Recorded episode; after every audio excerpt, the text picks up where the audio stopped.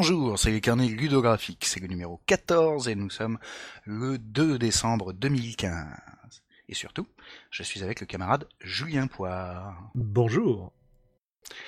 Et avec le camarade Julien Poire, nous allons parler de démarrer la partie. C'est un nouveau podcast dans la série de l'art des joueurs. Il y en aura encore un autre ensuite pour le numéro 15. Et euh, nous allons continuer de parler de l'art des joueurs pour plein de raisons. Et les meilleurs étant à mon avis que assez peu de gens le font. Et que de manière générale, depuis euh, que le jeu de rôle existe, on s'est beaucoup préoccupé euh, des MJ, de donner des outils, des méthodologies, et même de la théorie aux MJ, mais assez peu aux joueurs, alors qu'ils représentent non seulement la majorité des tablés, mais aussi euh, qu'il y a énormément de choses à dire et à faire pour les joueurs. Et que comme on a découvert lorsqu'on a fait notre premier triptyque sur l'art des joueurs euh, dans les carnets ludographiques, qu'il y avait manifestement un public et des gens que ça intéressait, il n'est donc pas inutile d'approfondir, et on continuera d'approfondir la notion. Donc, désormais, euh, nous reviendrons tous les quelques carnets sur l'art des joueurs. Histoire d'arrêter de négliger les 4 5 des rôlistes. Je suis désormais avec Julien Poire parce que j'ai évidemment euh, fini d'épuiser euh, d'abord Cobal puis Mike, mais aussi parce que euh, le camarade qui participe avec moi à la rubrique mécanique sur Radio Rollist a ramené tout plein de réflexions que j'apprécie beaucoup et que j'espère que, avec son aide, je ferai de plus en plus des carnets ludographiques des dialogues, peut-être même des discussions. Je sous-entends par là, euh, il n'y aura pas forcément que deux personnes à chaque fois. Et euh, que je profiterai de son expérience de podcasteur pour améliorer la manière dont je m'y prends. Ouais, voilà. C'est bien, je te mets la pression, Julien? Non, absolument pas. Je sais que j'ai le droit de dire n'importe quoi parce que je serai remplacé promptement. Très bien. Tu es donc extrêmement libre de dire des bêtises. J'espère. Au passage, dans ce numéro sur bien déparer la partie, nous allons beaucoup parler de narration partagée. Je le dis sur ce ton car le terme est problématique. Globalement, en jeu de rôle, la narration elle est toujours partagée. Néanmoins, des fois, on essaye qu'elle le soit plus que d'habitude. C'est extrêmement clair ce que je dis, c'est-à-dire Généralement, quand on parle de narration partagée, on sous-entend qu'on s'est réparti les pouvoirs narratifs d'une manière un peu différente de ce qu'on fait habituellement en jeu de rôle. Et, euh, en l'occurrence, le terme narration partagée, ayant pris cette valeur-là et ce sens-là, et qu'il est relativement communément admis que quand on parle de narration partagée, c'est les joueurs vont être incités à participer eux-mêmes à la narration au-delà de leur personnage, à amener des éléments de background, à intervenir sur le déroulement du récit, etc. Je l'emploie moi parce qu'il a l'avantage de désigner assez clairement ce que j'ai besoin de désigner. Après, on pourrait éventuellement se poser la question à quoi ça sert de jouer comme ça? Qu'est-ce qu'on y gagne?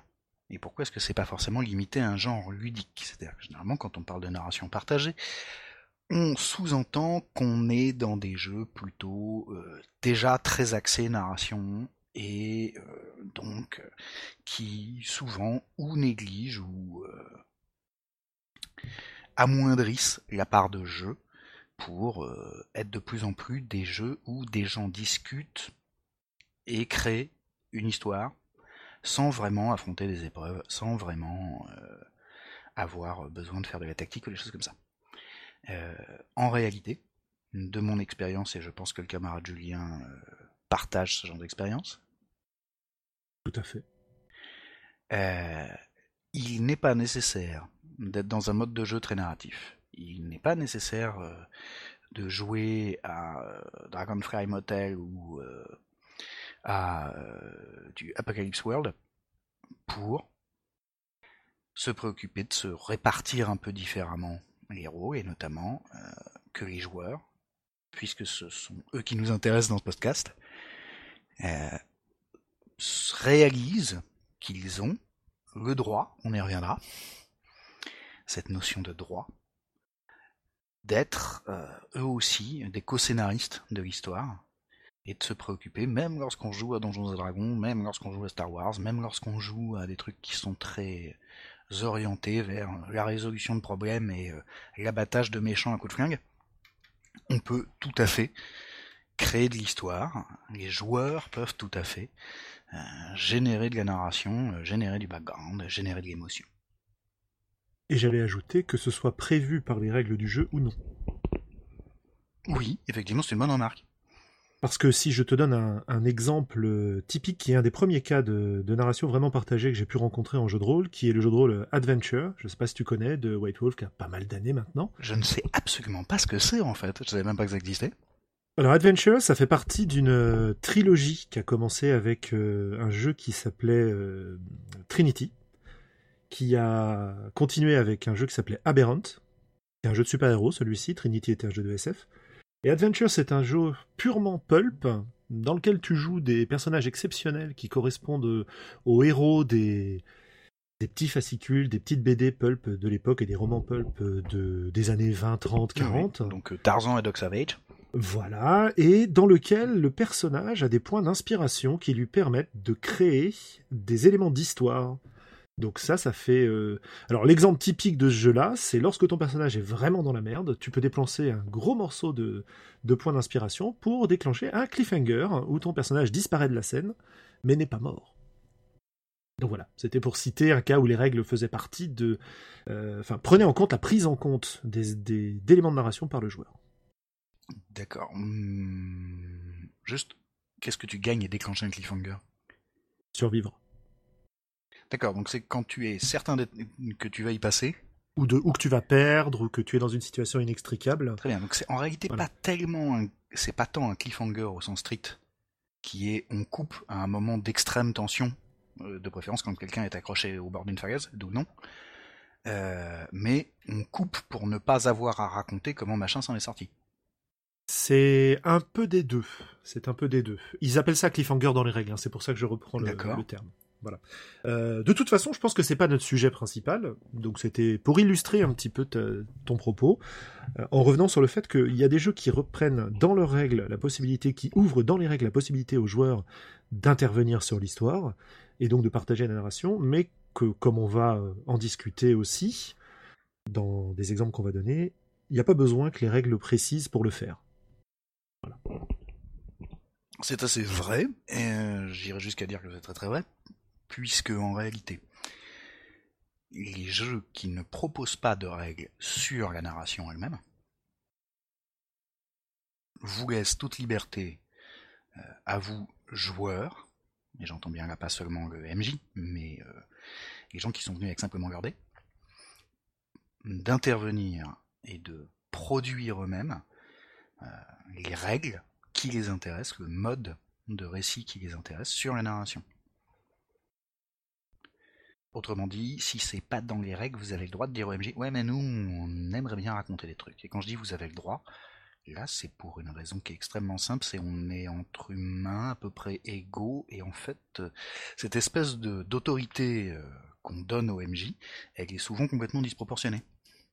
C'est-à-dire que parce que euh, c'est le type qui va gérer la partie, faire l'animateur, et assez fréquemment pondu le scénar, ou en tout cas qu'il l'a étudié avant, on a tendance à supposer que c'est à lui de faire plein d'autres trucs, ou que c'est lui qui est décisionnaire sur plein d'autres trucs. Et en réalité, ça dépend complètement de la manière dont vous avez envie de jouer les uns avec les autres. Donc je vous incite pleinement, chers joueurs, qui nous écoutez, à dire à votre MJ quand vous avez envie de faire autre chose. Et notamment de pouvoir intervenir dans la narration. Et puis, euh, s'il n'est pas d'accord, de toute façon, vous êtes quatre, la plupart du temps. Et lui est tout seul. Évidemment, ça peut avoir des conséquences. Mais. Oui, j'avais un peu envie de dire une connerie. Mais bon, ils sont quand même vraiment plus nombreux. Normalement, ils devraient peser plus dans les décisions de ce qu'on fait. Ah, ça dépend des MJ. Si je prends mon cas, enfin bref. Euh, pour partager ta narration. Oui. Bah, comme tu disais, il faut être capable d'exprimer son souhait, être capable de transmettre les informations qu'on veut transmettre aux autres, et on verra probablement plus dans le carnet ludographique suivant, ça fait un petit peu teaser, comment est-ce qu'on peut faire pour ça.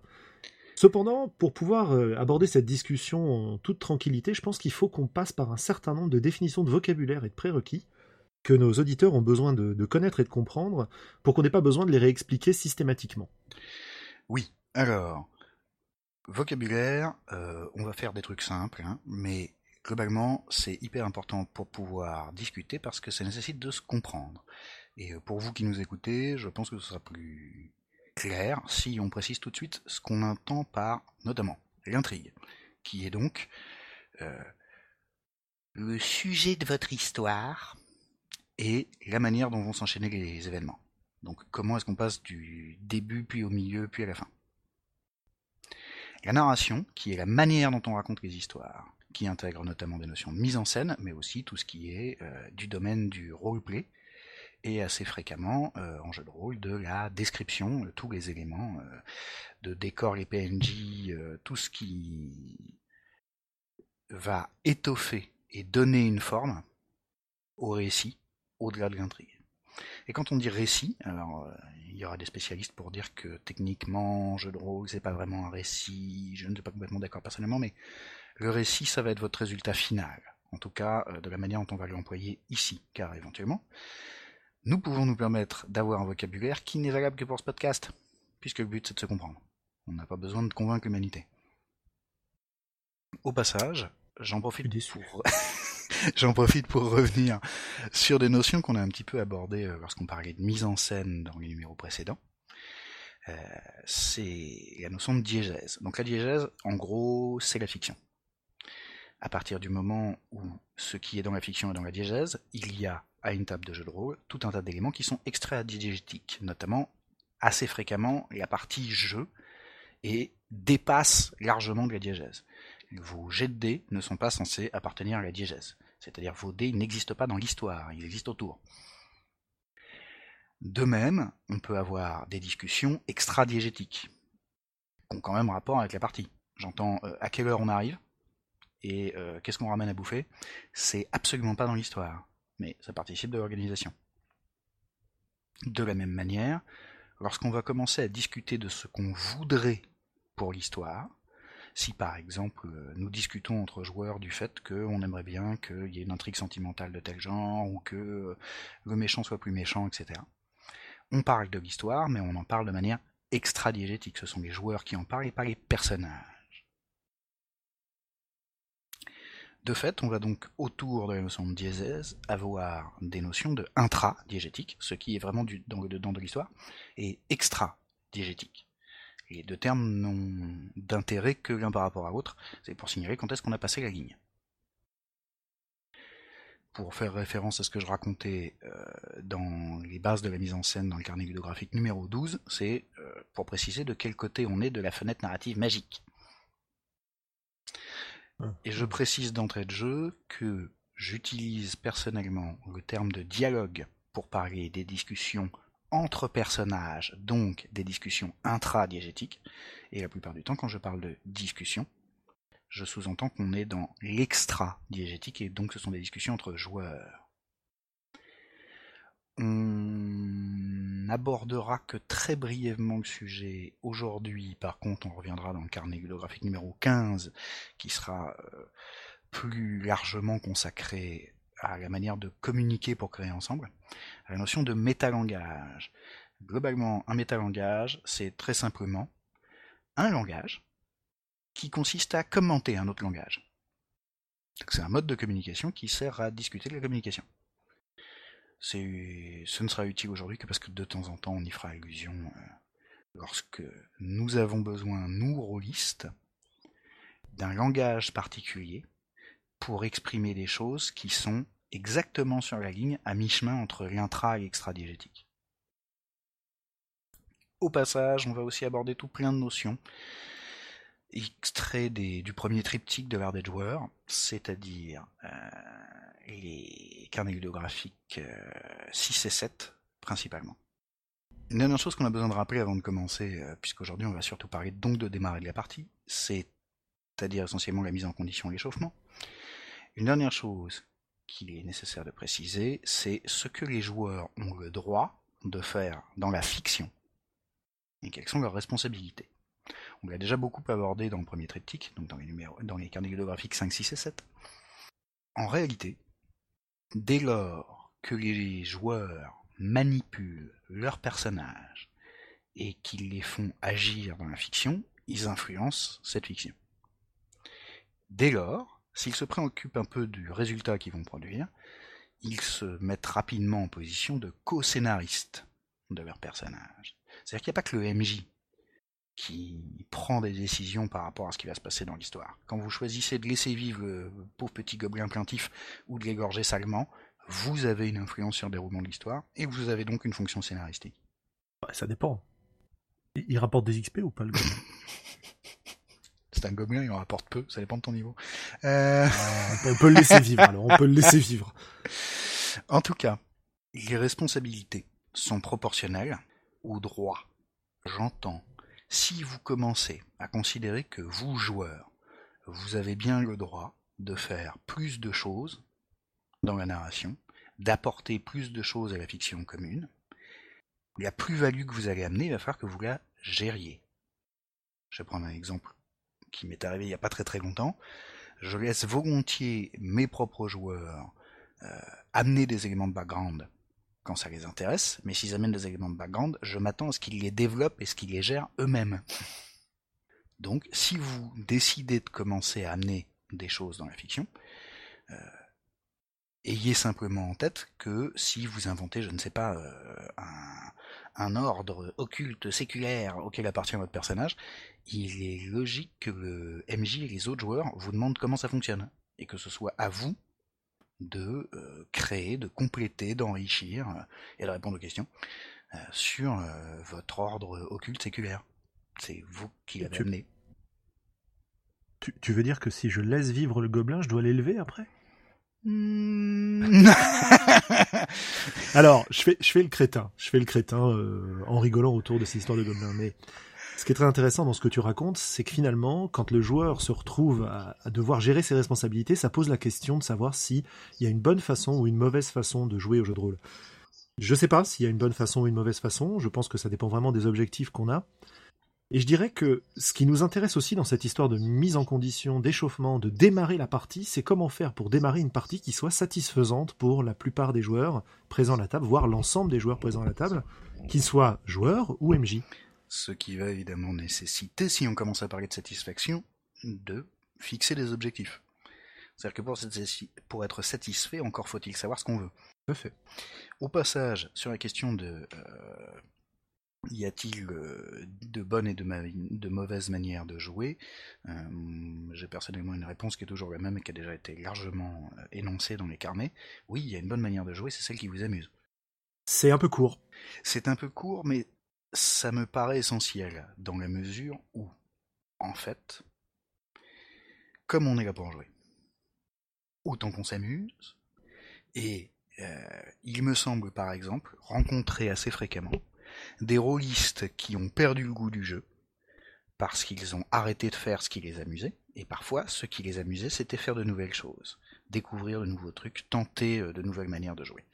Ils sont donc dans la répétition et ils en perdent le plaisir. À l'inverse, j'ai aussi rencontré des rôlistes qui euh, ont commencé à se prendre beaucoup la tête sur la métanarration, ce genre de choses, et qui ont fini par euh, perdre le contact avec ce qui les amusait vraiment. Donc en réalité, à partir du moment où on est dans un loisir, spécialement dans un jeu, dont la définition la plus courante est un truc qu'on ne fait que pour le plaisir qu'on y trouve, il me paraît extrêmement important de se préoccuper lorsqu'on définit des objectifs de qu'est-ce qui nous amuse vraiment. Voir d'aller jusqu'à qu'est-ce qui nous amuserait, quelles sont les choses que nous ne faisons pas encore mais qui nous excitent quand rien d'y penser. Ouais, et ça c'est génial que tu en parles parce que je reviens sur le concept de l'art du joueur et des carnets graphiques de ce point de vue-là. Finalement, euh, oui, certes, les carnets graphiques se sont moins se sont moins intéressés aux joueurs dans leur premier numéro et dans la plupart de leurs numéros. Mais c'est aussi parce que malheureusement, dans le milieu du jeu de rôle aujourd'hui, il y a un nombre de joueurs très conséquent qui ne s'intéresse pas à la façon d'améliorer ses parties, qui a une attitude de consommateur, et j'y reviendrai plus tard. Je leur jette pas la pierre, on a le droit de s'amuser comme on veut, mais je pense qu'on peut exacerber le plaisir qu'on ressent en jouant en se posant un certain nombre de questions sur le sujet. Mais après, c'est évidemment une réflexion qui n'engage que. Euh, je suis également de ton avis, mais je vais préciser tout de suite que, à mes yeux, s'il y a effectivement des joueurs consommateurs, et euh, j'irai jusqu'à dire qu'il y a aussi, aussi fou que ça puisse paraître un DMJ consommateur.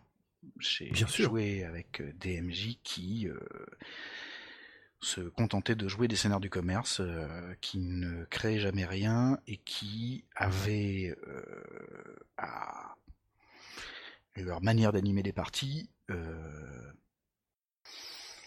une, une approche très minimum syndicale. Ils se remettaient pas beaucoup en question, ils tentaient pas de trucs nouveaux, etc. Euh, ça n'empêchait pas un certain nombre d'entre eux d'être bons quand même. Juste toujours bon pareil parce que ça leur permettait pas de progresser beaucoup. Néanmoins, il me semble que il y a moins de joueurs qui ne s'intéressent pas à la manière dont ils jouent, à améliorer la manière dont ils jouent, ou à étendre, ou à développer, ou à approfondir, bref.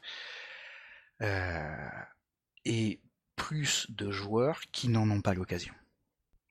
Pas l'occasion parce que, d'abord, ils ne sont pas nécessairement informés que la notion existe et qu'ils pourraient le faire.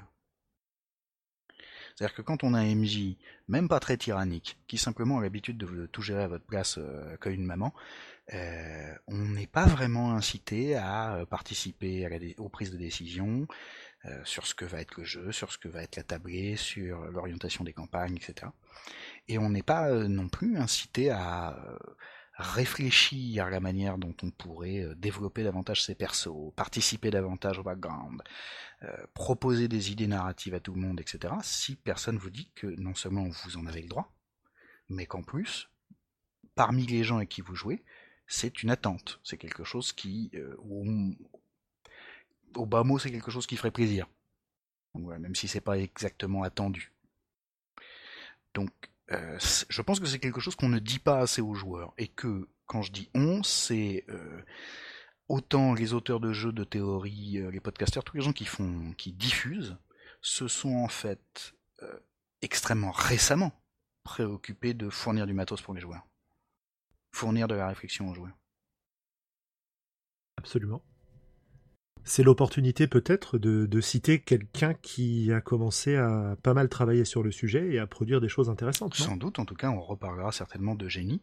Et donc, nous vous conseillons, mais on l'avait déjà fait euh, euh, dans certains des numéros précédents, euh, d'aller jeter un œil à un blog qui s'appelle Je ne suis pas MJ, mais et euh, qui est, euh, comme le sous-titre l'indique, des réflexions auteurs de joueuses, c'est-à-dire que euh, Madame Eugénie se pose des tas de questions sur la manière dont elle joue, ses rapports avec les autres joueurs, etc. Et au passage, elle nous a largement aidé à préparer ce numéro, puisque nous avons pris un peu de temps pour discuter de tout ça avec elle, histoire d'avoir justement un point de vue à hauteur de joueur.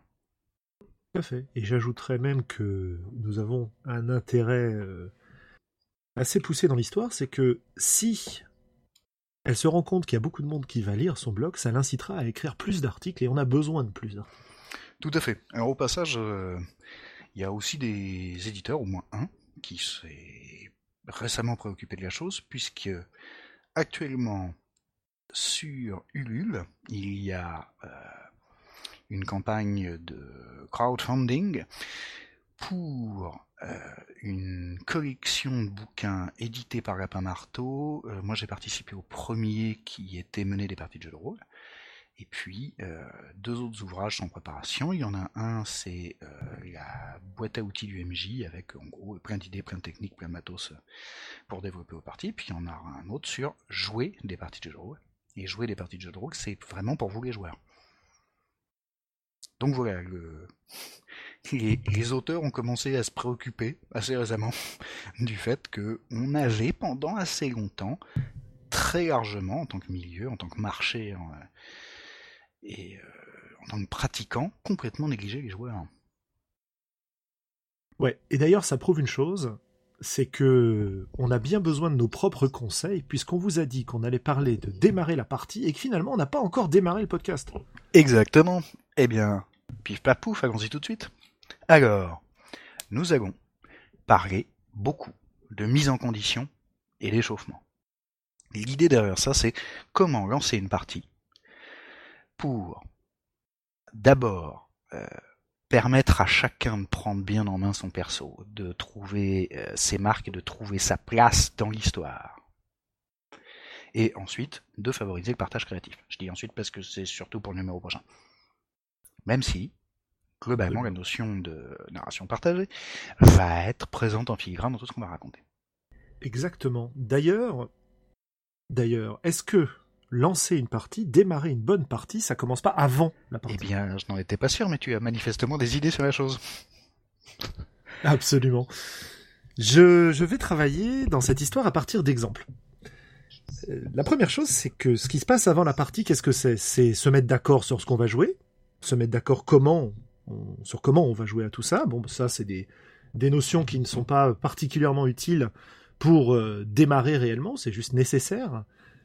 Mais il y a un certain nombre de jeux et d'exemples qui permettent de se mettre dans le bain avant même de commencer la partie. Alors on peut parler de la création de personnages. Lors de la création de personnages, on a plusieurs choix. Soit on fait ça chacun de son côté, et peut-être que ça permet une, une, espèce d'échauffement ou d'immersion préalable dans le personnage pour savoir ce qu'on va jouer pendant la partie ensuite. Mais je suis beaucoup plus intéressé par les parties où la création se fait tous ensemble, de façon commune, ce qui nous renvoie un petit peu à notre notion de narration partagée avant même la partie. Alors je vais prendre deux exemples. Premier exemple, c'est un jeu avec lequel je, rebats les oreilles d'un peu tous les gens qui m'écoutent euh, ces derniers temps. C'est un jeu qui s'appelle Headspace, qui vient d'être financé euh, sur Kickstarter récemment, qui n'existe pas en version française, mais qui existera peut-être en version française, on verra bien. Dans ce jeu-là, on joue des, des, super agents dans un monde cyberpunk qui luttent contre de méchantes corporations, et ces super agents ont chacun trois compétences. Par exemple, si je cite l'infiltrateur, c'est un personnage qui a euh, comme compétence, euh, par exemple, arts martiaux et furtivité.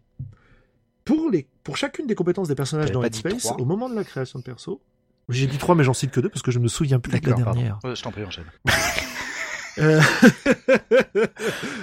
mais c'est parce qu'elle est tellement furtive qu'on ne s'en souvient plus. Elle me reviendra. Si la dernière, c'est intrusion. Voilà. donc, pour chacune de, ces compétences de chaque personnage, il y a une question qui est liée. Cette question, le joueur concerné la pose aux autres joueurs qui vont s'en saisir et ça va leur permettre de créer un morceau d'histoire et de commencer à sentir leurs personnages respectifs en construisant des liens entre eux. Et en général, moi, ce que j'aime quand je, teste ou je fais jouer à Headspace, ça va être, ou même quand je joue d'ailleurs, ça va être de euh, faire ça vraiment au début de la partie, juste avant que la partie elle-même, au début de la séance, avant que la partie commence, mais c'est vraiment dans la partie création de perso. Alors, exemple, pour les arts martiaux, la question qui est posée, c'est quelle est la seule personne, sous-entendu du groupe, à avoir réussi à me résister?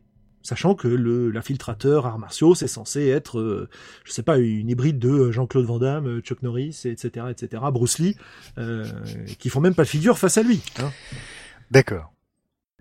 Alors, qu'est-ce que ça implique de poser cette question-là? Ce qui est très intéressant, c'est que selon les joueurs qu'on a à la table, la réponse va être très différente. Ça peut être eh ben écoute, euh, moi mon perso, euh, le gros guerrier euh, du groupe, un jour il a réussi à te résister parce qu'il n'a pas lâché l'affaire, et d'ailleurs ça a généré un conflit, etc., etc.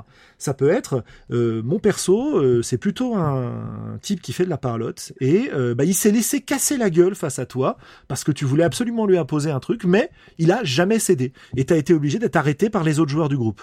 Et rien qu'avec ces deux exemples, on commence à voir le caractère du personnage et on commence à entrer dans la partie parce qu'on sait comment ils se comportent les uns par rapport aux autres. D'accord. Je précise juste probablement par les autres personnages plutôt que par les autres joueurs. Oui, pardon, les autres personnages. Au passage, euh, tu avais apparemment des idées de ce genre pour euh, un lancement de campagne de Shan. J'ai cru comprendre que c'était une expérience perso. Tout à fait. Alors, le... assez récemment, au début de cette année, j'ai lancé une campagne de, de hebdomadaire, euh, un jeu que, que j'aime beaucoup. si je peux me permettre une petite question, Shan ou Shan Renaissance? Ah, Shan Renaissance, la nouvelle version. Que j'ai matiné de Shan d'ailleurs dans ce lancement de campagne, mais peu importe, j'en ai parlé sur le forum de Shan, donc si ça vous intéresse, vous pourrez aller voir les posts notés Voix d'Altarit sur le sujet. Alors, qu'est-ce que j'ai fait pour cette campagne? Alors là, je me place vraiment en tant que MJ qui propose aux joueurs de participer à la construction de l'univers dans lequel on va jouer. Et donc, de commencer à jouer avant de commencer à jouer. Comment est-ce que j'ai fait? Quand on crée un personnage dans Shan, on va choisir trois choses, principalement. Le peuple auquel il appartient, la race à laquelle il appartient, et le métier qu'il euh, va exercer. la caste en particulier. J'ai rajouté dans la création de perso pour mes joueurs des questions par rapport à tout ça. Et notamment, je leur ai demandé, si on prend l'exemple du peuple, j'aurais dit qui t'a transmis ce que tu sais sur la culture de ton peuple? En leur laissant totale liberté de me décrire des PNJ euh, qui peupleraient le, le point de départ du jeu. Ensuite, j'ai fait la même chose pour les autres parties de la création et ça nous a permis de passer dans un, dans un univers déjà peuplé dans lequel moi, MJ, je n'avais strictement eu rien à faire et comme je suis très paresseux, c'est parfait. D'accord. Euh, effectivement, on est un peu plus dans euh, une notion de ce que le MJ permet aux joueurs de faire que dans ce que les, joueurs se permettent eux-mêmes, mais euh, je vois de quoi on parle. Oh, ils ont pu se permettre beaucoup de choses, puisque ça m'a même dépassé sur certains endroits. Justement, je rebondir là-dessus. D'une certaine manière, j'ai tendance à penser que lorsqu'on commence à en fait accorder des libertés euh, aux gens, ils en veulent plus, parce que c'est bien la liberté. Et ils ont raison. Je suis assez d'accord avec ça euh, de multiples points de vue. Mais en l'occurrence, euh, si des MJ nous écoutent, ça arrive, il semblerait. Même dans ce podcast, pour une fois consacré aux joueurs. si vous avez envie de d'émuler ce genre d'implication de la part de vos joueurs à vos tables, et notamment, nous sommes nombreux parmi les MJ à nous plaindre de ce que les joueurs soient moins engagés que nous. Commencez par le permettre, commencez par l'inciter un peu, en euh, leur signalant, en leur verbalisant clairement les droits qu'ils ont, les possibilités que vous leur laissez, les libertés que vous leur offrez, pour peu qu'ils ne les aient pas pris d'eux-mêmes, ça pourrait, un, leur signaler l'existence de la chose, encore une fois, hein. on, a de liberté que si on est au courant qu'on en a. Et euh, deux, euh, ensuite, vous aurez peut-être même le plaisir, la surprise ou la grande angoisse de les voir en demander plus. Le plaisir. J'imagine que ça dépend des MJ, mais effectivement, de mon expérience, ouais. au-delà de l'angoisse, il y a du plaisir. Je dirais même, euh, chers, chers amis joueurs, chers peuples joueurs, révolte-toi, rebelle-toi, prends ta liberté et impose-la à ce tyran de MJ qui, contrairement à ce qu'on voudrait nous faire croire, euh, n'est pas mort. Ah non, la tyrannie du MJ, c'est pas fini encore. Nous sommes là pour bien démarrer les parties. Parlons de ça. Absolument. Comment est-ce qu'on fait pour bien démarrer une partie? Bah, Déjà, avant de bien la démarrer, il faut peut-être la démarrer tout seul. Hein tout court. Comment ça démarre une partie? Moi, autour de, de, mes tables, que je sois joueur ou que je sois MJ, là c'est strictement la même chose, j'ai remarqué qu'il y a souvent des habitudes qui se créent dans les tables régulières pour démarrer. On va attendre, par exemple, d'avoir fini de manger pour pouvoir commencer à jouer. On va attendre que chacun ait eu le temps de nous raconter sa semaine, nous raconter euh, les différents éléments qui lui préoccupent en ce moment. Ou si on joue avec des gens avec lesquels on est un peu moins proche, peut-être qu'on va euh, euh, laisser se finir la discussion sur la super série qui a eu lieu cette semaine avant de commencer. Ça, c'est plus de l'habitude. C'est plus du hasard on va attendre qu'il y ait quelqu'un qui donne l'impulsion pour savoir quand commencer le jeu. Mais il y a aussi un certain nombre de tables où on met en place des éléments conscients pour, démarrer la partie, pour lancer le jeu. Euh, Eugénie, dans son blog, parle notamment du passage du moment où on est hors du jeu jusqu'au moment où on est dans le jeu. Et elle parle un peu de la notion de sas. Qu'est-ce que, qu'est-ce que tu as vu utiliser? Qu'est-ce que tu penses pouvoir utiliser, toi, euh, Sébastien, pour commencer? Parce que je sais que tu as préparé un certain nombre de choses sur le sujet. Alors, moi, je parle moins de sas, même si je trouve la notion intéressante, que de cérémoniel. Encore une fois, on va faire un petit instant de vocabulaire. Euh, dans la cérémonie, il y a tout un tas de notions mais euh, l'une d'entre elles, celle qui va nous intéresser aujourd'hui, c'est qu'une cérémonie consiste à manifester de manière aussi explicite et symbolique que possible certains engagements, certaines actions qu'on fait généralement en groupe. il y a assez peu de cérémonies solitaires. Ce que moi j'appelle des cérémoniels pour mes parties de jeux de rôle, et pas forcément que pour les miennes d'ailleurs, parce que je vais en citer quelques-uns qui ne sont pas de moi. Euh, c'est le fait qu'on déclenche un petit rituel, une espèce de procédure, si vous voulez, en début de partie. Et que cette procédure a en réalité deux fonctions. La première, c'est vraiment une fonction de signalétique, c'est de dire ça y est, ça commence. La deuxième, ça se rapproche de cette notion de sas, c'est de faire passer euh, progressivement les joueurs de l'extérieur du récit, quand ils sont dans le vrai monde, à l'intérieur du récit. C'est-à-dire en gros de leur faire franchir euh, assez largement la fameuse fenêtre narrative magique. Il y a plein de manières de faire ça. Ça nécessite d'abord, euh, en fait, d'atteindre un certain état d'esprit, de se mettre dans le bon état d'esprit pour euh, non seulement jouer, mais créer et profiter des histoires. Profiter des histoires, ça se rattache à une notion qu'on appelle la suspension d'incrédulité, qui est euh, une des bases de la narration, et qui, lorsque vous êtes face à de la fiction, euh, parce que vous savez que c'est de la fiction, vous acceptez euh, de comprendre et d'une certaine manière de vivre, entre guillemets, cette fiction, sans trop vous préoccuper des incohérences, des bizarreries et de tous les éléments qui, si ça se produisait dans le vrai monde, vous ferait dire hmm, j'y crois pas. Donc en gros, on fait l'effort d'y croire. Le deuxième aspect, c'est qu'effectivement, euh, la situation créative et imaginaire. Alors, quand je parle de situation imaginaire, je ne veux pas dire que c'est une situation qui n'existe pas. C'est une situation qui consiste à se préoccuper de l'imagination. La situation créative et imaginaire de faire du jeu de rôle, c'est pas forcément quelque chose qui est disponible tout de suite chez tous les gens qui font du jeu de rôle.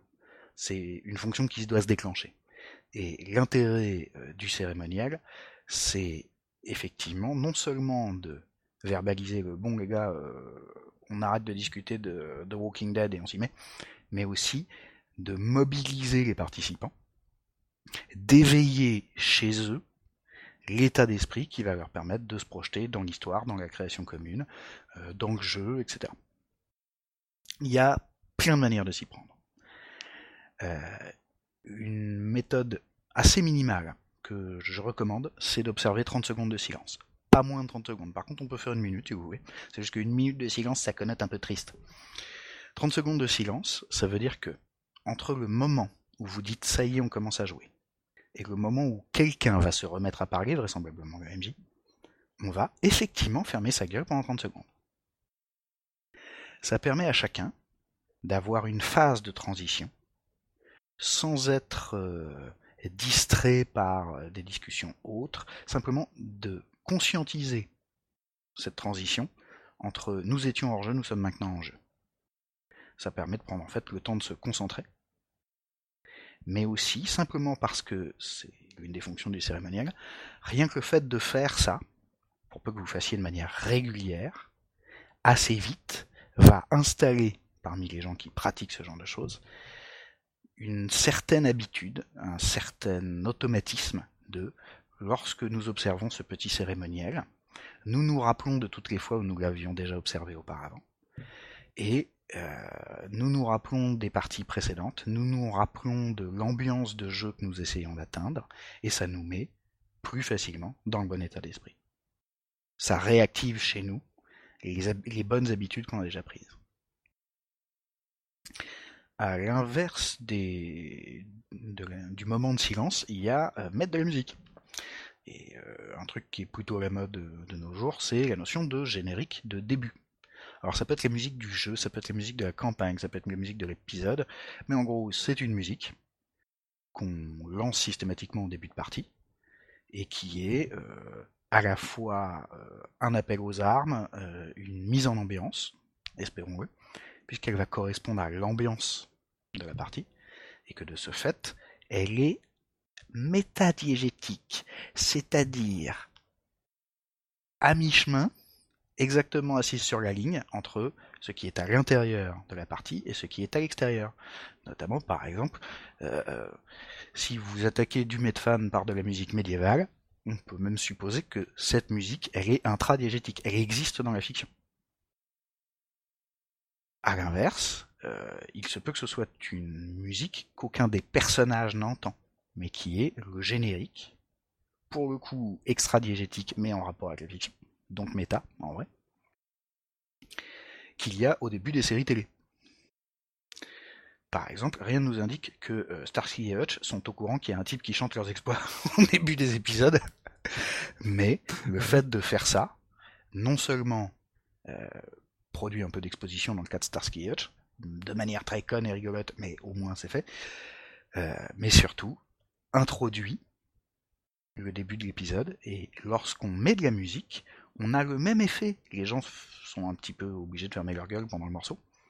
Et euh, il y a deux manières d'utiliser ce morceau. Soit on le laisse courir d'un bout à l'autre, pour pas qu'il soit pas trop long. Je vous déconseille de faire ça avec des morceaux de jazz qui font 19 minutes.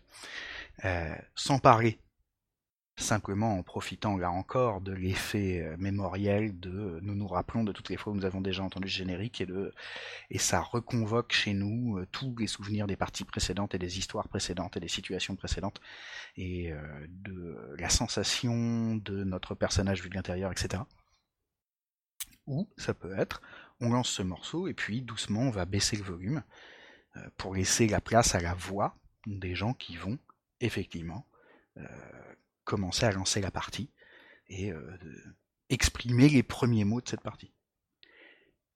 D'ailleurs, j'ai l'impression dans ce que tu décris euh, sur ce générique que c'est le maître du jeu qui est responsable de choisir un générique et de le mettre en place. C'est pas forcément le cas, il me semble. Alors, est-ce qu'un voilà, est-ce que est-ce que des joueurs peuvent prendre sur eux de euh, mettre en place un générique pour la partie alors que le maître du jeu n'y a pas forcément réfléchi? Complètement, en tout cas. Euh, régulièrement dans mes propres parties de jeux de rôle, euh, soit je fais euh, des suggestions aux joueurs et je leur demande à eux de décider euh, parmi les propositions que j'ai faites quel est le générique qui leur plaît le plus, puisque comme le but c'est en fait de les aider eux autant que moi, hein, mais ils sont plus nombreux donc encore une fois ils ont, il y a des côtés prioritaires, euh, de trouver un morceau de musique qui leur permette de s'intégrer à la partie. Ça me permet aussi assez souvent de laisser aux joueurs le choix d'un ton narratif, par exemple pour une campagne. J'ai mené euh, jadis une campagne de polar ultra gritty, extrêmement sombre et euh, très relativement réaliste, on va dire. Euh, pour laquelle les joueurs qui jouaient des flics avaient décidé de prendre un morceau ultra funky euh, comme générique.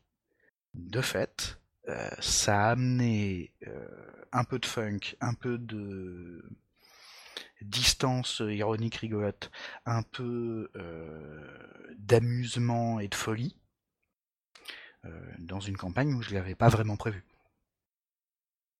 le simple choix de musique m'a signalé euh, leur intention d'avoir euh, un côté super flic euh, et de se la raconter un peu quoi. c'est vachement intéressant ça. Ça nous montre bien que les joueurs ont un, vrai pouvoir sur l'organisation des choses. Si on, leur, si on leur prête attention, c'est-à-dire que là en l'occurrence c'est pas un truc où je leur avais dit si vous choisissez un morceau de musique qui est comme ci, comme ci, comme ça, ça voudra dire ceci, ceci, cela. Je leur en ai proposé plusieurs. on a commencé la campagne avec un générique qui en fait euh, faisait marrer tout le monde et au bout de trois parties on s'est dit non, non ça le fait pas en fait. Là pour le coup c'est trop débile. C'est trop euh, rigolo, comique euh, et pas assez dans l'ambiance. Ça ne nous permet pas d'atteindre l'état d'esprit qu'on veut. Mais quand ils ont choisi un morceau super funky, c'est parce que sans qu'on les verbalisait, ils avaient envie de cette ambiance-là. Et au passage, de ce fait, la euh, musique de fond de l'ensemble de la campagne a été assez largement influencée par ça. C'est-à-dire, autant ce qui se passait, les événements qui se passaient dans la fiction étaient souvent très sombres, autant euh, ils étaient mis en scène sur une musique qui était euh, généralement funky, rythmée, rigolote, etc. Et ça donnait une dimension un peu bizarre mais vachement intéressante à, cette campagne, euh, ça donnait encore un peu de distance ironique, euh, mais aussi ça euh, magnifiait, pour utiliser un gros mot, ça donnait une valeur esthétique supplémentaire à ce que les joueurs faisaient et, à ce qui, aux événements qui se produisaient dans la campagne. En tout cas, les premiers mots exprimés de la partie elle-même, parfois après le générique ou vos secondes de silence si c'est ce que vous décidez de faire, sont souvent, ou en tout cas ont vivement intérêt à être, un résumé rappel de ce qui s'est passé avant. Et ça, il y a plein de manières de le faire. Euh, moi, quand je mène, j'aime bien déléguer ce boulot-là au chef de groupe.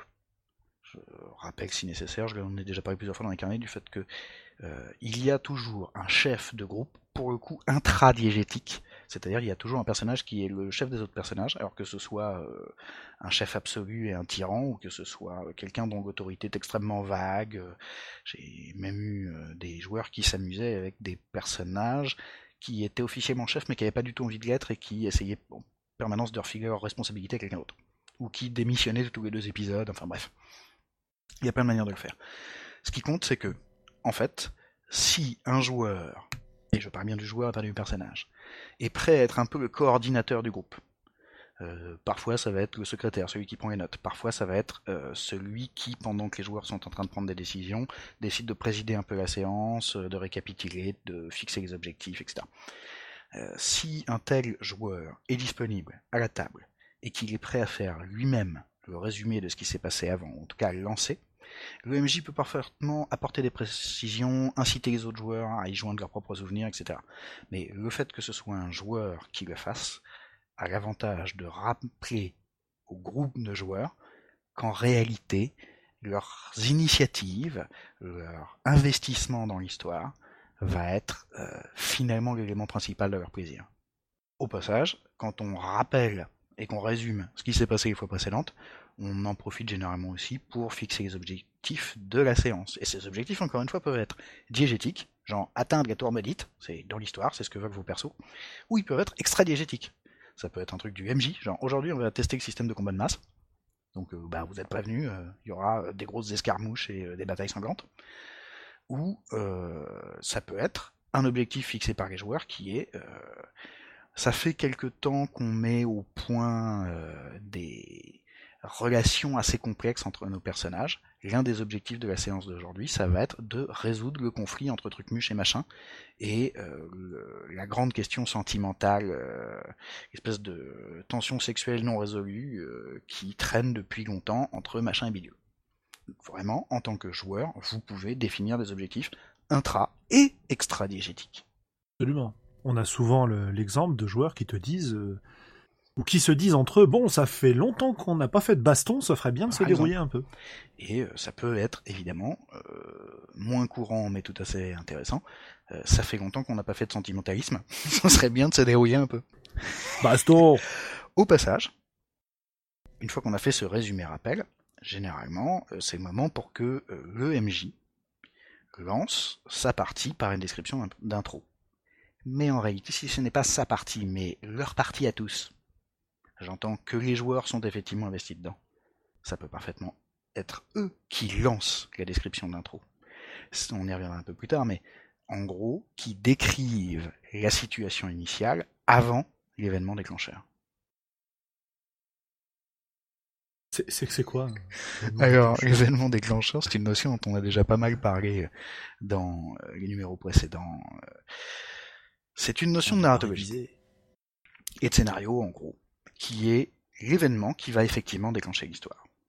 En l'occurrence, dans le premier acte d'une histoire, on considère qu'il y a d'abord une situation initiale, c'était qu'est-ce qui se passait avant que l'histoire commence, et ensuite il y a l'événement déclencheur qui, comme son nom l'indique, consiste à déclencher l'histoire.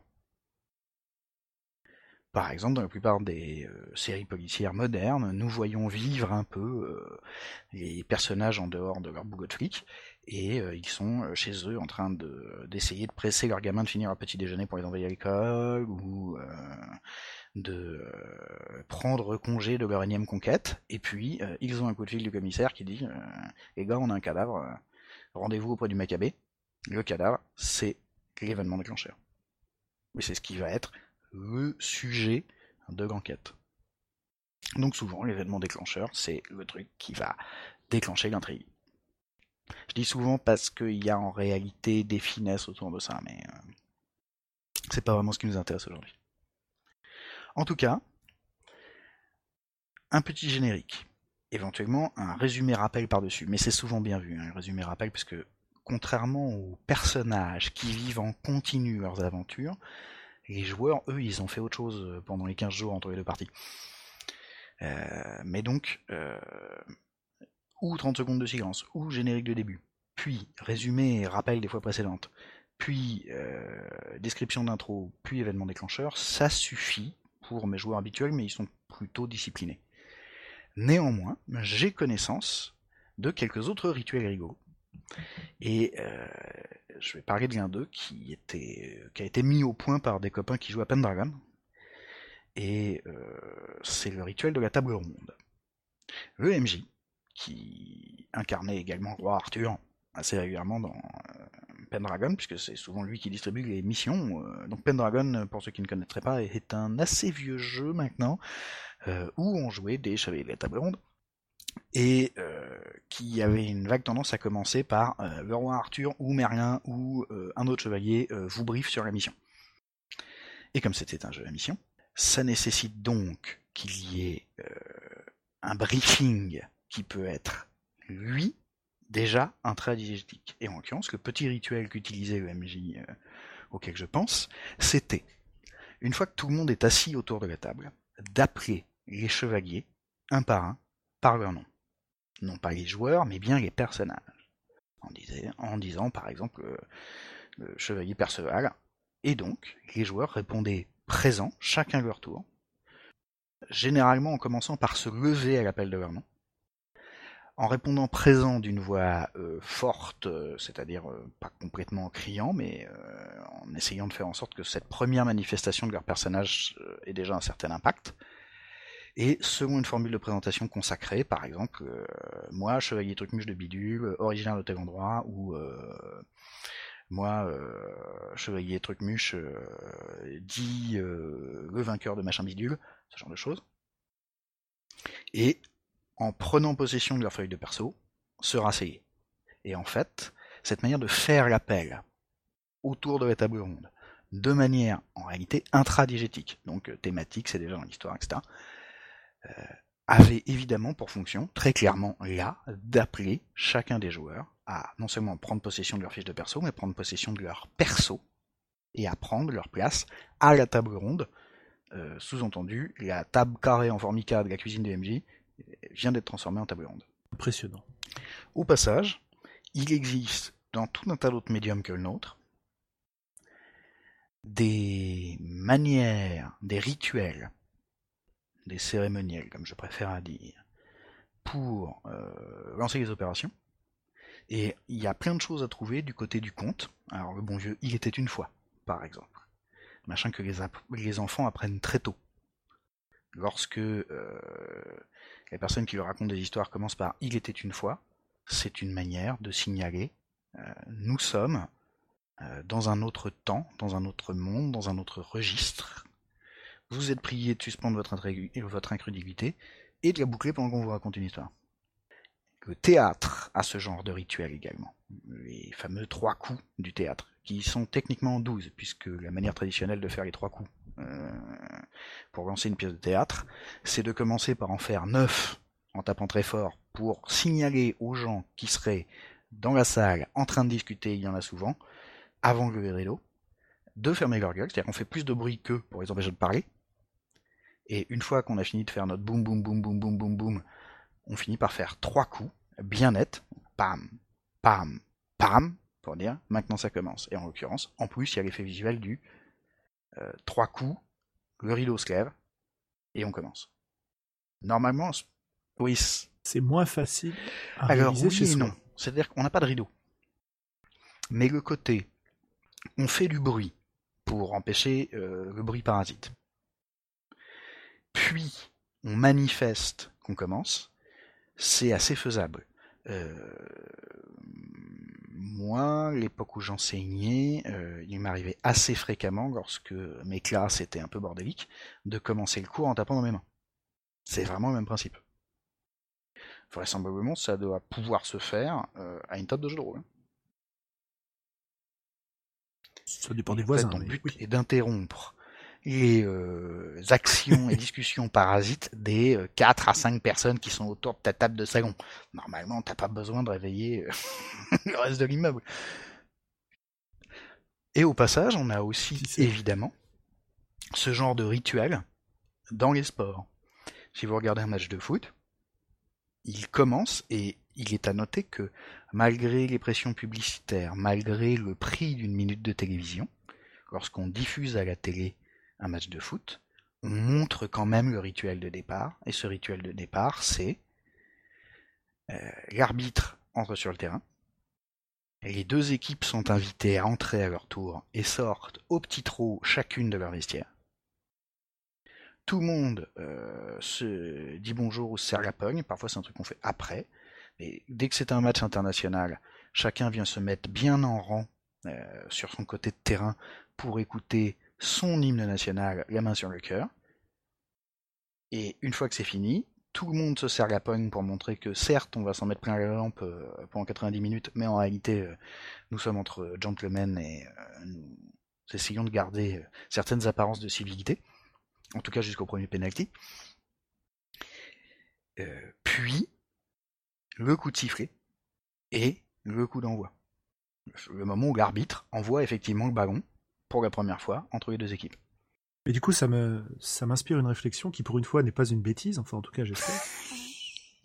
Euh, dis-moi, est-ce que ça, ce fait de se saluer au départ, de se serrer la main et de se rappeler qu'on est là pour jouer ensemble, c'est pas quelque chose qui gagnerait à être fait quand on va jouer dans une partie de jeu de rôle qui va être très compétitive entre les joueurs? Sans doute, mais c'est vrai que moi j'ai tendance à partir du principe que euh, on en a beaucoup parlé dans les trois premiers numéros de l'ère joueurs, euh, qu'on respectait les bases des règles du vivre ensemble et des courtoisies.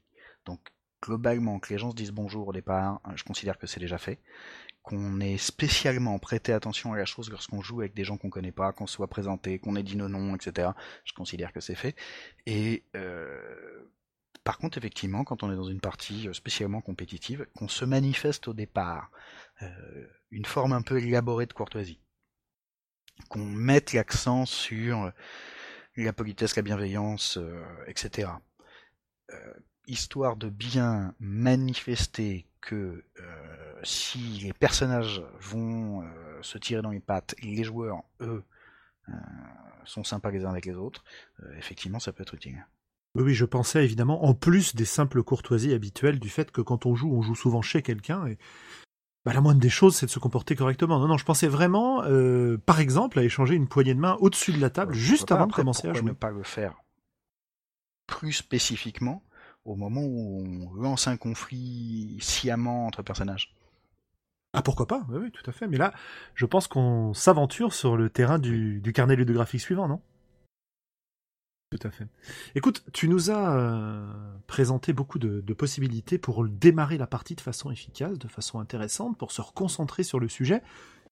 Tout ça, ça me pousse à me faire des réflexions sur le deuxième point qu'on avait évoqué, qui est la notion. Alors, je sais que le terme te convient pas bah, particulièrement, mais la notion d'échauffement. Ne convient pas particulièrement, c'est que on a fait des distinctions euh, dans nos discussions avec Eugénie, parce que c'est au passage un truc auquel elle tient particulièrement, euh, et toi et moi, dans nos discussions ensemble, quand on a préparé ce carnet, euh, on a fait des distinctions entre l'échauffement et la mise en condition. Pour moi, l'échauffement est une sous-partie de la mise en condition. Ouais. Pour apparemment toi, Eugénie, l'échauffement est un truc à part. Donc c'est pas que j'ai un problème avec le terme, c'est que j'ai un problème avec sa définition. Mais à limite, dire que c'est un problème, c'est un peu beaucoup. Ça ne me dérange pas qu'on utilise votre définition, spécialement quand c'est toi qui en parles. Vas-y. Bah, justement, pour aborder ce sujet et la façon dont j'envisage les choses, la question que je me posais, c'était est-ce que lorsqu'on va commencer cette partie, prenons du principe qu'elle a démarré, est-ce qu'on va commencer très très fort On va demander d'ailleurs à tout le monde d'y aller très fort directement, ou est-ce que, au contraire, on gagne à démarrer progressivement et à faire monter la. Mais juste, c'est vraiment. Euh, j'ai envie de dire, il y a deux écoles, s'il n'y a pas vraiment d'école en jeu de rôle. Euh, les deux ne produisent pas le même résultat. Les deux sont intéressants. Le fait de commencer très fort, à mon avis, c'est intéressant lorsqu'on a des joueurs qui sont déjà relativement entraînés, c'est-à-dire qui jouent depuis longtemps, qui ont l'habitude de jouer ensemble, qui ont pris des habitudes, qui se sont, euh, qui ont intégré les rituels, qui euh, enfin voilà. Euh, parce que, en fait, sur des gens qui sont déjà, entre guillemets, naturellement échauffés, naturellement prêts à se lancer, le fait de commencer très fort, par exemple une intro, une médiaresse bien bourrine, par exemple euh, commencer par euh, quelque chose qui n'est pas tant un événement par rapport à l'action que euh, une scène de relationnel complexe entre les personnages, entre les protagonistes, donc les personnages principaux, donc c'est les joueurs. ça permet en fait de mobiliser tout le monde tout de suite. C'est un peu le départ de sprint, si tu veux. C'est-à-dire que si on lançait les sprints en athlétisme, euh, non plus avec un coup de pistolet, euh, mais euh, avec, tu vois, un petit bruit doux, ça ferait pas le même effet. Ça ferait pas, ça me ferait pas montrer l'adrénaline de la même manière. Ça lancerait pas tout le monde à fond tout de suite. par contre, commencer très fort, ça nécessite en réalité beaucoup d'énergie. C'est pour ça que je parle de sprint. C'est parce que, à mon avis, c'est pas le bon moyen de commencer un truc long. C'est le bon moyen de commencer un truc court. C'est-à-dire si vous avez une partie de 2-3 heures, peut-être même pas 4 en fait. Hein, euh, commencer très fort est un bon moyen de mobiliser tout le monde, de donner, de, de leur décoller la pulpe du fond, disons, pour euh, euh, lancer la partie tout de suite sur les chapeaux de roue et ne pas perdre de temps quand on a plus de temps parce qu'on joue plus longtemps et qu'on est plutôt en marathon qu'en sprint, à mon avis, il est plus intéressant de commencer de manière beaucoup plus progressive. C'est intéressant parce que tu réponds presque à la, deuxième question que je me posais sur le sujet. Globalement, j'ai remarqué que dans beaucoup de parties dans lesquelles j'ai joué et dans laquelle j'ai, bah, auxquelles j'ai maîtrisé, donc gardons le terme de jouer de façon générale, que je me place quand même pas mal du point de vue joueur de ce point de vue-là. Euh, j'ai tendance à penser que la sauce, la sauce met du temps à prendre. C'est-à-dire que on met du temps à s'apprivoiser, à savoir comment jouer ensemble, à savoir comment lancer des choses intenses, et on a tendance à laisser un peu de temps au départ avant que, la, j'allais dire, la partie ne démarre vraiment, ou que les, événements ne démarrent vraiment. Et finalement, ça conduit, et moi ça conduit souvent des joueurs à me faire des remarques, euh, ou moi à faire la remarque au euh, pourquoi on s'arrête tout de suite euh, alors que là on commence vraiment à jouer et ça, c'est souvent le cas dans des parties courtes. La pratique du jeu de rôle en vieillissant, pour moi, elle s'est tournée surtout vers des sessions plus courtes et plus fréquentes qu'auparavant. Enfin, peut-être pas toujours plus fréquentes, mais en tout cas plus courtes. En ce moment, on joue surtout en semaine, euh, le soir, entre, je sais pas, 20h et 23h, des parties de 3 heures donc. On n'a pas toujours les moyens, l'énergie de faire des parties hyper intenses. Et malheureusement, malheureusement, souvent, quand on est vraiment bien dedans, bah, c'est le moment de s'arrêter parce qu'il faut bien prendre euh, la voiture, le métro pour rentrer chez soi. La question que je me pose, c'est comment est-ce qu'on peut faire pour essayer consciemment de réduire ce temps d'adaptation pour pouvoir quand même profiter bien de la partie? C'est-à-dire comment faire pour, en formalisant une forme d'échauffement, faire en sorte que cet échauffement soit court et efficace. Alors, en fait? Euh, finalement, c'est un peu essayer de chercher une troisième voie entre commencer très fort et euh, KO plus l'avantage euh, non seulement de mobiliser les gens, mais de gommer les hésitations, si tu veux. les gens qui sont au bout du plongeoir, qui se disent mhm. j'y vais, j'y vais pas, comment j'y vais, euh, est-ce que je fais un salto, est-ce que j'ai plus envie d'atterrir comme si. Quand tu les pousses une bonne fois, le problème est résolu. C'est pas la seul moyen d'y arriver d'ailleurs, hein, on en reparlera. Le fait de commencer sur les chapeaux de roue, ou le fait de commencer progressivement, si j'ai bien compris, t'essayes toi de trouver une espèce de mode turbo, euh, une, euh, une manière de démarrer vite, c'est-à-dire un truc qui soit quand même progressif, mais qui soit intensément progressif.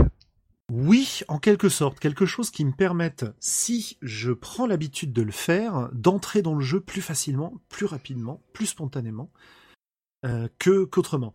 Euh, je vais donner un exemple, peut-être que ce sera un peu plus un peu plus parlant. Euh, d'abord, quand on va faire les premières scènes de jeu, puisque c'est bien de ça qu'on parle si on parle de démarrer et si on parle d'échauffement. Comment faire dans ces premières scènes pour faire en sorte que les joueurs prennent le, le pli, en quelque sorte. Est-ce que et là, je parle vraiment du point de vue du joueur. Je suis pas en train de dire euh, MJ, s'il te plaît, MJ qui, d'après ce que tu nous disais tout à l'heure, veut dire euh, peut-être maman des joueurs. Hein. Donc, je suis pas en train d'appeler maman en lui demandant, s'il te plaît, maman, euh, aide-moi à courir, aide-moi à y aller plus vite. Non, non, non. Je suis en train de dire, euh, les, les, copains, comment on fait nous en tant que joueurs pour se lancer bien pendant que le MJ il est en train de mobiliser ses idées sur le scénario et la façon dont ça va démarrer, et que nous on puisse vraiment se lancer dedans. Comment est-ce qu'on peut s'entraîner? Alors que justement, le MJ, il nous laisse un peu tranquille. En gros, comment est-ce qu'on peut faire pour être les acteurs d'une troupe de jeu plutôt que les consommateurs de la partie? Et ce dès le début. Et faire en sorte que ça se passe bien. Bah écoute, c'est une excellente question. Et ce dès le début, absolument. Euh, la manière dont moi j'aborde la chose quand je suis joueur, c'est que j'essaye autant que possible, parce que j'en ai besoin comme joueur, de contextualiser, c'est-à-dire d'inscrire mon perso dans la situation. Euh, d'abord en le décrivant pour les autres. J'entends pas seulement euh, rappeler que mon elfe a les cheveux blonds et les oreilles pointues, mais euh, dire dans quel état il se trouve. C'est-à-dire que on commence la partie, mon personnage est d'une certaine humeur. Donc il y a déjà du roleplay. Et s'il est d'une certaine humeur, on évoque d'une certaine manière des antécédents. On évoque quelque chose qui il est de cette humeur parce qu'il s'est passé des choses avant. Donc en gros, inventer un avant, inventer un, un début qui soit avant le début de la partie. Euh, ça, ça m'aide pas mal. Le deuxième aspect, c'est d'être, à mes yeux, de nous lancer le plus tôt possible dans l'action. C'est-à-dire quand je joue, euh, commencer à faire des choses tout de suite. Et commencer à faire des choses tout de suite, ça implique généralement d'avoir des intentions. C'est-à-dire que euh, d'arriver à une partie de jeu de rôle en sachant ce qu'on veut y faire. Je prends un exemple concret. Euh, tu joues, je sais pas moi, un voleur en fan. Tu arrives à la partie avec déjà des idées assez précises de ce que tu as l'intention de piquer ou de euh, la manière dont tu vas aborder euh, la mission en cours, la prochaine intrusion euh, ou la rencontre avec le mafieux trucmuche. Avoir en fait réfléchi avant la partie, avoir pris des décisions pour soi-même, pour son perso avant la partie, et être assez clair sur ce qu'on veut faire pour pouvoir commencer à le faire tout de suite. Ouais, ouais, ouais, c'est un moyen en effet d'y arriver. Maintenant, euh, autant je disais que j'étais un MJ paresseux, autant je peux être la même chose en joueur. Et finalement, je peux très bien euh, arriver à la partie sans vraiment trop savoir ce que je vais faire, mais le, le trouver rapidement pendant la partie. Et ça, ça passe souvent par une interaction avec les autres joueurs. La partie euh, résumée du scénario précédent est très très utile pour ça d'ailleurs, puisque ça permet justement de remettre ces, ces, ces éléments préalables dont tu parlais. Vas-y. Finalement, il y a une méthode. Vas-y, vas-y je vais te laisser parler juste après. Hein. Il y a une méthode qui, euh, qui me paraît très utile de ce point de vue-là, c'est d'oser la montée en régime, quoi. D'oser intensifier la façon dont tu prends les choses pour pouvoir justement donner de l'enjeu dans des éléments qui n'avaient pas forcément beaucoup d'enjeu au départ. Tu disais, euh, je suis voleur, euh, je vais essayer de, de, de réfléchir avant à ce que je vais avoir envie de piquer pour pouvoir me lancer directement dans l'action. Il est évident que si tu choisis de piquer, je sais pas, une pomme sur un étal de marchand ou si tu choisis d'aller cambrioler la banque d'à côté, tu vas pas avoir le même effet. Tu vas pas avoir la même intensité de jeu et les mêmes, euh, euh, choses qui vont se, lancer. Et ce qui est intéressant, c'est qu'à partir du moment où tu vas pouvoir réfléchir à ça et inclure les autres joueurs dans ton histoire, euh, ça va te permettre d'entraîner tout le monde vers un démarrage tous ensemble et vers une sorte d'échauffement commun. Et je pense qu'effectivement, c'est l'extension de ce que je racontais à avoir des intentions pour son perso avant le début de la partie. Ce serait pas mal d'avoir des intentions pour le groupe, en tant que groupe de joueurs, pour le groupe de perso, avant le début de la partie. Mhm. C'est-à-dire en fait de se pointer à une partie de jeu de rôle en sachant ce qu'on va y faire, ou plus exactement en ayant une assez bonne idée de ce qu'on voudrait y faire. Après, les événements vont peut-être euh, faire mentir nos intentions, rebondir dans des directions imprévues, etc. Mais venir pour faire quelque chose. En tout cas, moi, c'est quelque chose que je réclame assez fréquemment à mes joueurs quand je mène. C'est euh, entre euh, les séances de cette mise d'accord et de m'annoncer. Alors déjà, ça me permet ça me facilite nettement la préparation de la partie suivante, hein, mais qu'ils m'annoncent, eux, qu'est-ce qu'ils viennent faire la prochaine fois. Alors, je vais juste euh, décaler un petit peu le propos. Tu dis avoir des intentions avant la partie. Moi, je dirais oui, avoir des intentions avant la partie, évidemment, ça nuit pas. Hein. Euh, au contraire, c'est très intéressant pour les raisons que tu exposais. Mais je dirais aussi ne pas avoir d'intentions trop fixées et accepter d'avoir des intentions qui varient. Euh, j'en reviens encore un petit peu au, travail d'Eugénie sur son blog. Euh, accepter de jouer un peu au service des autres, accepter d'emblée que son personnage va être capable de changer d'avis. C'est quelque chose de très bête. Mais il y a beaucoup de conflits autour de table de jeu qui se résument presque à des conflits de personnes plus que des conflits de personnages, parce que personne veut céder.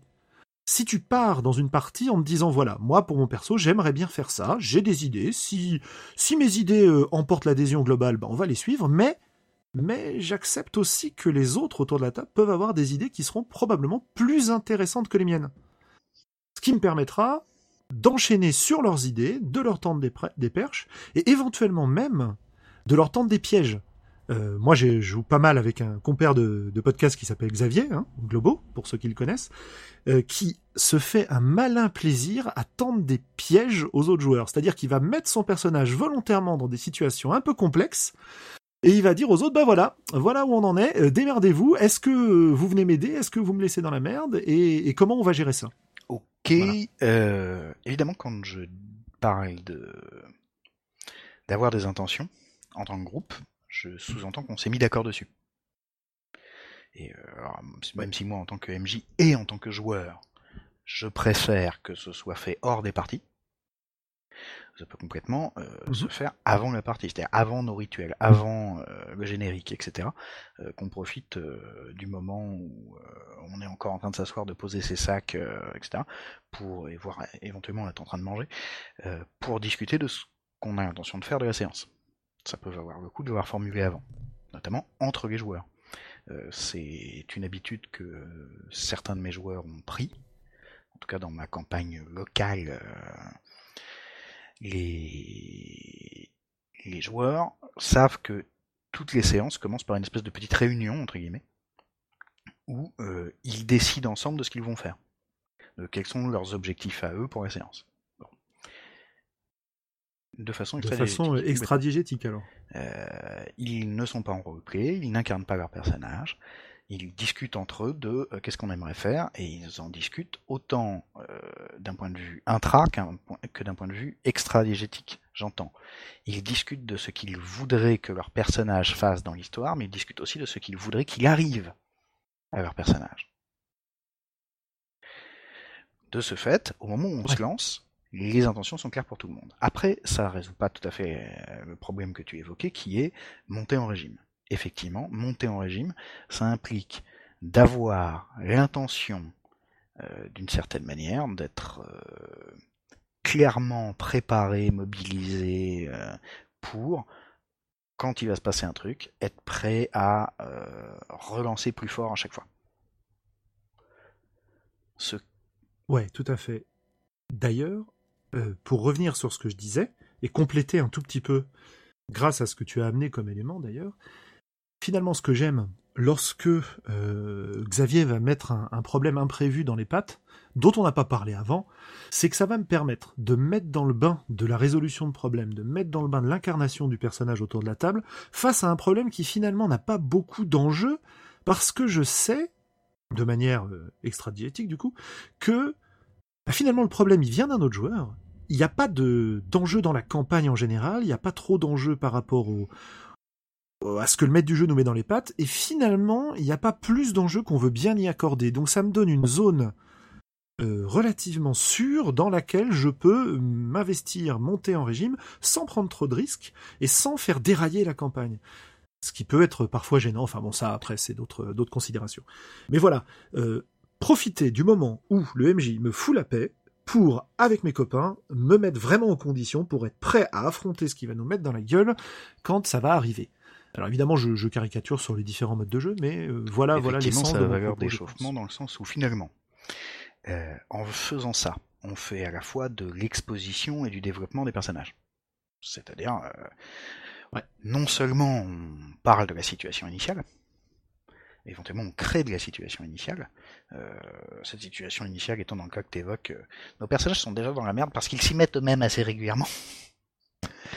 Et euh, ça fait du développement de personnages parce qu'évidemment, euh, ça va amener plein de questions euh, de mais pourquoi tu fais toujours ça? Euh, de qu'est-ce qui nous a encore inventé cette fois? De comment est-ce qu'on réagit nous les autres joueurs au fait que machin est encore produit une connerie encore produit un problème etc ça nous permet en fait de mettre en scène les relations de nos persos et éventuellement les capacités de nos persos, euh, puisqu'on va les faire un peu agir pour résoudre ce premier problème.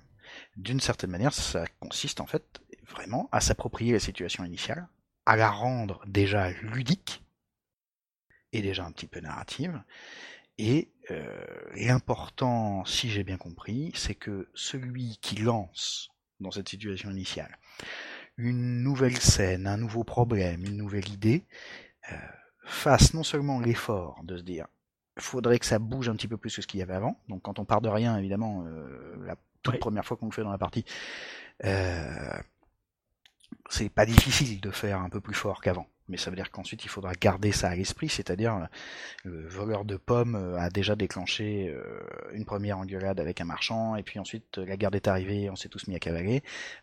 lorsqu'il faudra, lorsqu'il s'agira pour un autre joueur de déclencher un autre problème, tout ça avant l'événement déclencheur de l'intrigue, bah ouais, par exemple, je me suis, je me suis grave engueulé avec euh, avec euh, la copine qui devait nous servir de, de monter encore en, tension. Il va falloir que l'enjeu soit euh, encore plus important. Et deuxième aspect, il faudra que je tende la main à mes petits camarades pour qu'ils viennent me rejoindre dans la situation que j'ai créée. Donc effectivement, présenter les problèmes que je crée en tant que joueur pour l'ensemble du groupe, histoire de démarrer, de monter en intensité assez vite, euh, sous une forme qui soit assez explicite pour que les autres joueurs comprennent que euh, c'est pas euh, juste je fais une connerie parce qu'un truc m'est passé par la tête, mais j'ai déclenché une situation de jeu, une situation de roleplay pour que les autres puissent participer. Et donc que ce soit de manière roleplay, donc intradiégétique, euh, mon personnage invite les autres à venir l'aider. Euh, j'entends, ça peut être tout à fait. Euh, j'avais oublié de vous dire, la nana avec qui on a rendez-vous, parce que c'est elle qui doit nous donner les plans de la banque qu'on a prévu de cambrioler, on a eu des petits soucis, elle et moi, et bon, je pense que c'est mieux que ce soit vous qui parliez parce qu'elle m'en veut. Ça, c'est une manière intra-diégétique. mais attends, voilà. C'est toi le barde. C'est toi Tout ça, c'est encore des manières intradiégétiques de Absolument. Tendre la main aux autres pour qu'ils viennent vous rejoindre dans la situation que vous avez créée. Au passage, évidemment, ce problème de l'intra-extra-diégétique, donc du méta-diégétique qui se passe entre les deux, euh, c'est que tout ça nécessite de pouvoir communiquer sur ce qu'on fait sans l'interrompre. Évidemment, ce sera l'objet du prochain carnet graphique. Mais ça vaut déjà le coup qu'on dise là maintenant, euh, qu'on manifeste que il faut être explicite avec ce genre de choses. Et explicite, ça veut pas dire forcément euh, interrompre la narration et ce qu'on est en train de faire dans la fiction, mais essayer d'être clair, essayer de faire en sorte que quand on tend la perche, quand on tend des perches aux autres joueurs, euh, elles soient suffisamment identifiées comme des perches, même si on n'a pas interrompu la narration pour dire, et le roleplay pour dire, ceci est une perche mais qu'on le fasse d'une manière qui soit suffisamment évidente pour que euh, quand on tend la main aux autres, ils pensent à la saisir. Ça me paraît très très important effectivement, et c'est pour ça d'ailleurs que bah, un carnet ludographique est, prévu sur ces méthodes de communication. Tout à fait, où on parlera un peu de métalangage et de qu'est-ce qu'on peut faire pour se signaler sans interrompre la narration que euh, les gars, là, en fait, je suis en train de vous inviter à venir jouer avec moi.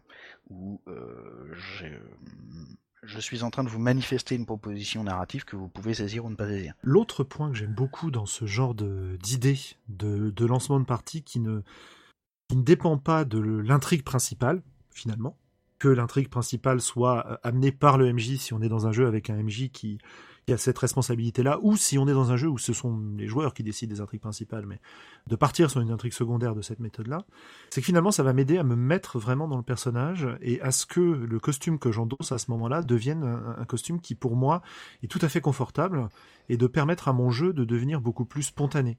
Euh, de ne plus avoir besoin de réfléchir aux réactions du personnage pour me concentrer ensuite, quand l'intrigue principale reviendra, pouvoir me libérer l'esprit et me concentrer sur les, les conséquences des, des choix qu'on va faire et euh, la façon dont la, la partie va, va évoluer.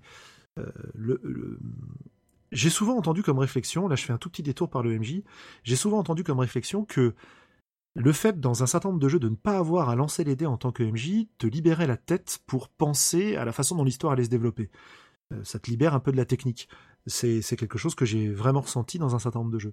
En tant que joueur, je me suis mis à ressentir la même chose quand j'ai, je me suis mis soit à démarrer sur des situations comme celle-ci, soit à considérer que mon personnage pouvait tout à fait céder sur des choses qui ne lui étaient pas favorables et que le seul moment que j'aurais euh, à prendre en compte, c'est le moment où j'allais céder.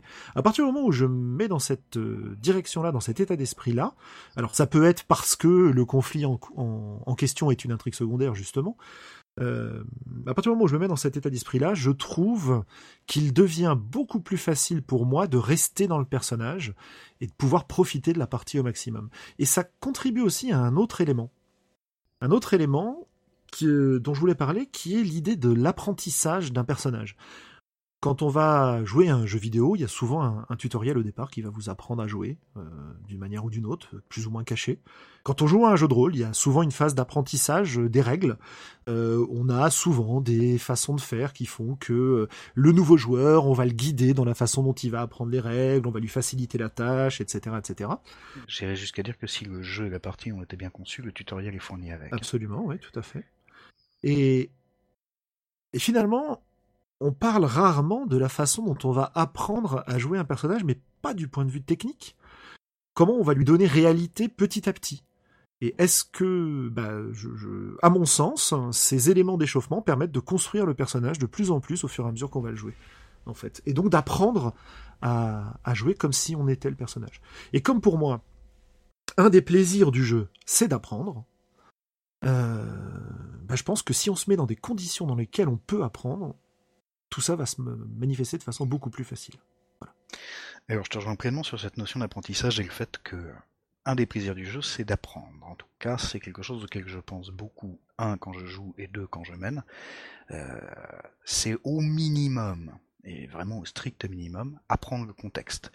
C'est-à-dire que d'une certaine manière, euh, c'est explorer le jeu et explorer euh, le contexte narratif où on évolue. Euh, découvrir de nouvelles choses, euh, révéler de nouveaux aspects du jeu, euh, mais aussi passer du temps à discuter avec les PNJ pour savoir qui ils sont, aller regarder au-delà de la chaîne des montagnes quels paysages nous attendent de ce côté-là, etc. Outre le fait que ça implique d'être assez proactif en fait, et que d'une certaine manière, non seulement les joueurs, mais ça vaut le coup d'être inscrit dans les personnages, que les personnages aient de bonnes raisons eux-mêmes déjà euh, d'être proactifs et d'avoir envie d'en apprendre plus sur le monde où ils vivent. Tout ça, ce sont des aspects euh, assez importants de la manière dont je joue et de la manière dont je mène. Je voulais revenir par contre sur un truc que tu mentionnais avant, qui était euh, ne pas trop s'embêter avec les dés lorsqu'on est joueur pour pouvoir notamment se permettre de céder se permettre de perdre des conflits pour que les autres prennent des décisions différentes de celles que le personnage voulait. déjà, là, il y a un élément euh, métadiégétique qui est, d'une certaine manière, il arrive que le joueur veuille autre chose que son personnage. Donc, par exemple, euh, je suis dans le bourrin euh, d'un groupe sensiblement plus diplomate et plus subtil que mon perso, euh, même si j'aime à jouer le bourrin et qui j'espère qu'il y aura de la baston, etc., euh, il ne me déplaît pas que les autres euh, résolvent les problèmes d'autres manières et racontent, participent en tout cas à raconter des histoires, pas que de bourrin. ça me permet notamment de d'être alors un bourrin dans un contexte non bourrin et d'avoir éventuellement un peu de réflexion critique, un peu de distance euh, avec mon propre perso ou de le confronter lui à sa propre bourrinitude. Le plaisir de jouer un imbécile euh, dans un groupe qui réjoue des énigmes est assez exceptionnel. après, c'est vrai que moi j'ai un goût particulier. Bah, j'aime bien jouer les crétins. Je trouve qu'il y a quelque chose d'extrêmement libérateur à n'avoir pas besoin d'être intelligent pour jouer. Enfin, en tout cas, pas avoir besoin de faire euh, des efforts d'intelligence pour jouer. Euh, autant à l'inverse, il y a des moments où j'aime bien qu'il y ait un vrai challenge intellectuel, autant euh, j'aime bien jouer des cons. Euh, puis des gros cons à ce moment-là. C'est d'autant plus savoureux quand on joue vraiment des, des gros corneaux qui se prennent les pieds dans tous les tapis. Néanmoins, ce sur quoi je voulais revenir, c'est que si le système de jeu le permet, en fait, il est aussi tout à fait possible d'abandonner certaines prises de décision de joueurs aux personnages en permettant aux persos de résoudre les problèmes entre eux éventuellement à coup de dés ou en tout cas en employant leur capacité euh, fictive de personnage. Euh, par exemple, j'ai joué dans une campagne à une époque où j'avais justement un personnage de gros bourrin et euh, il était clairement établi, ça avait même été dit de manière très explicite euh, hors jeu que si on le laissait prendre des décisions, ça allait être catastrophique pour tout le monde. Lui, il allait probablement survivre parce que c'était vraiment une bête de guerre, mais pas probablement pas les autres. Euh, et que par contre, il était assez aisé à influencer parce que pas très malin et pas très efficace socialement. Donc euh, il était facile à persuader, il était facile à embobiner, il était facile à charmer. Je préfère choisir le moment où je vais me laisser embobiner, influencer, que de laisser la décision aider. Sauf que. Mais je pense que c'est du choix personnel. Justement, tu peux lier les deux. C'est-à-dire que, à chaque fois que, avec mon bourrin, je déclenchais un conflit entre persos qui euh, était suffisamment violent, le conflit, pas les persos, pour que ça incite les autres joueurs à dire bon, alors là c'est pas possible, euh, je peux pas le laisser dire un truc pareil, euh, je vais euh, utiliser mon, je vais faire un jet de charisme pour convaincre. Je savais que j'allais perdre, puisque j'étais nul en truc social. Mhm. Ce qui veut dire qu'il m'arrivait de déclencher exprès des oppositions pour les perdre. C'est-à-dire qu'en fonction des probabilités qu'implique le système de jeu, euh, tu peux en fait te faire une assez bonne idée de ce dont les autres joueurs, ce dont pardon, les autres personnages sont capables, voire parfois les autres joueurs si tu décides de, si, tu connais suffisamment bien tes petits camarades de jeu pour savoir que euh, si tu déclenches une engueulade, c'est machin qui va la gagner parce que c'est généralement lui le plus persuasif. Éventuellement qui va la gagner au play, hein. Mais euh, ça peut être intéressant euh, de ce fait de remettre la décision aux mains du groupe, qu'elle soit, que ce soit une euh, dans une discussion roleplay ou dans un conflit qui serait à coup de dé, en sachant qu'en réalité tu la remets aux mains du groupe parce que tu joues exprès sur des choses que tu ne sais pas faire. C'est passionnant. C'est passionnant, mais j'ai peur que c'est un le signe que notre discussion est en train de dériver. Que ce soit passionnant, non. Mais par contre, notre...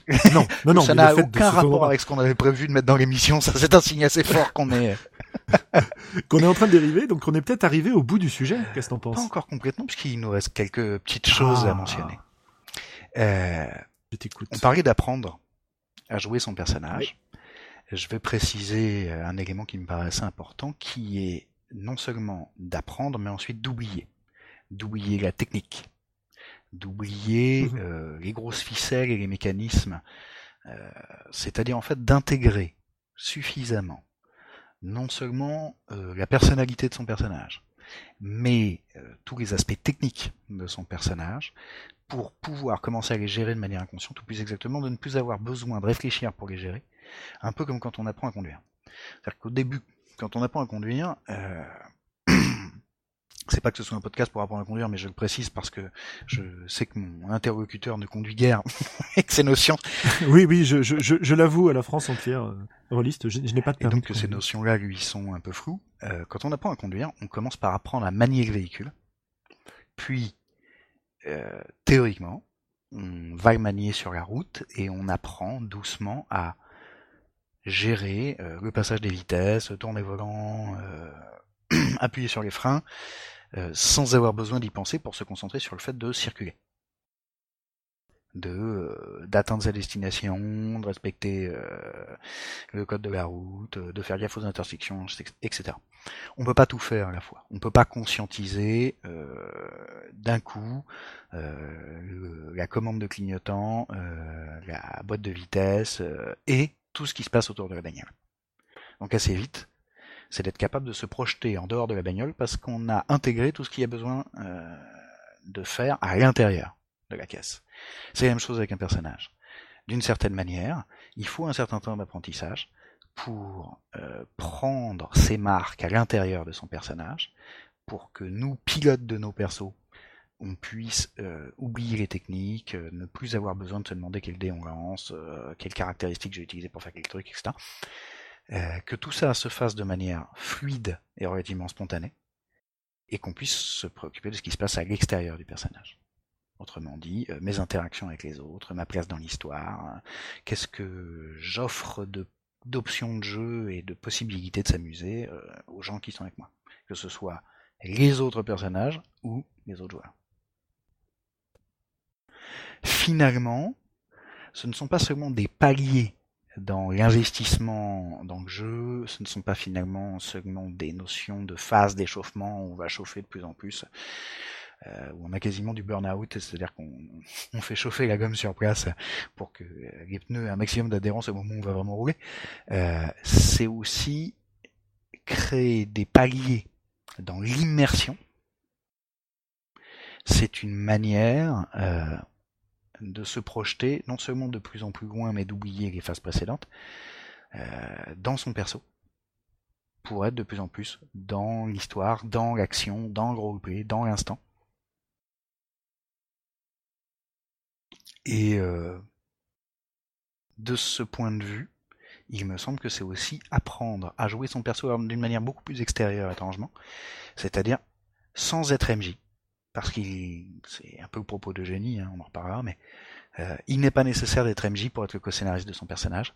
Il n'est pas nécessaire d'être MJ pour être le co-scénariste de la partie tout entière. C'est magnifique. Mais réellement, c'est vraiment très très très intéressant. Je me fous pas de ta gueule en fait. J'avais l'impression de, de, sonner comme si je me foutais de toi, mais pas du tout. C'est c'est vraiment très très bien dit et très intéressant. J'ajouterais une chose à toute cette discussion. On dit souvent qu'on fait peser sur les épaules du MJ une responsabilité assez importante quand on partage peu la narration. Tu le disais au début, euh, MJ euh, responsable de la partie, de l'organisation de la partie, de la façon dont les choses se passent, etc. Qui, en réalité n'appartiennent pas vraiment à ses responsabilités. J'entends, on pourrait parfaitement les, euh, les remettre à d'autres au point d'arriver à un truc que j'ai vu rarement mais qui est extrêmement agréable quand on est MJ et que ça arrive, c'est que ce soit les autres joueurs qui vous constatent, qui vous contactent pour demander c'est quand la prochaine?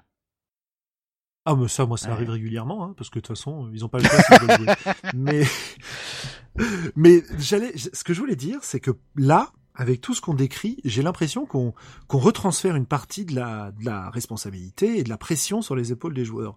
Je trouve ça très bien, je trouve ça normal parce que je pense que c'est comme ça qu'on peut s'épanouir.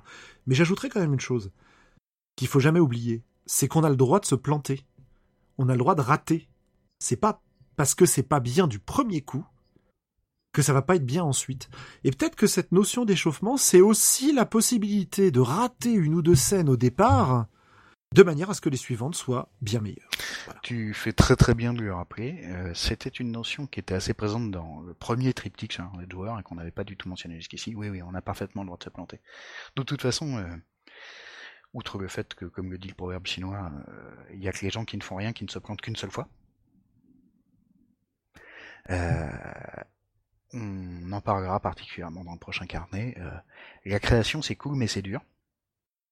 Et ça repose très largement sur euh, ratage, correction et on recommence. Donc ouais, ne pas avoir peur d'essayer quitte à se planter.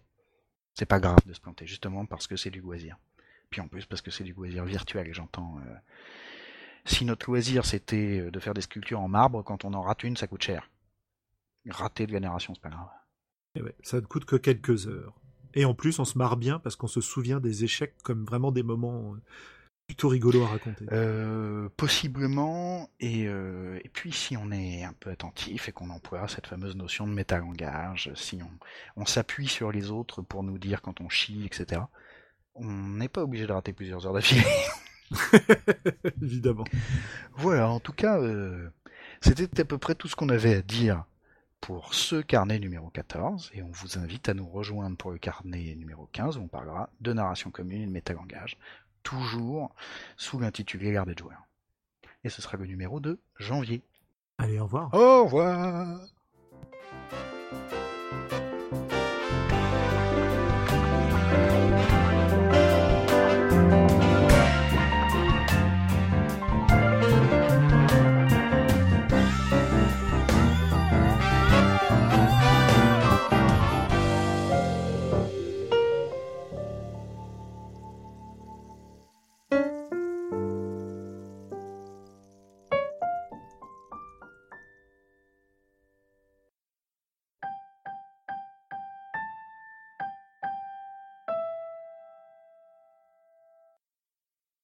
On peut cliquer sur le bouton pour arrêter. Arrêter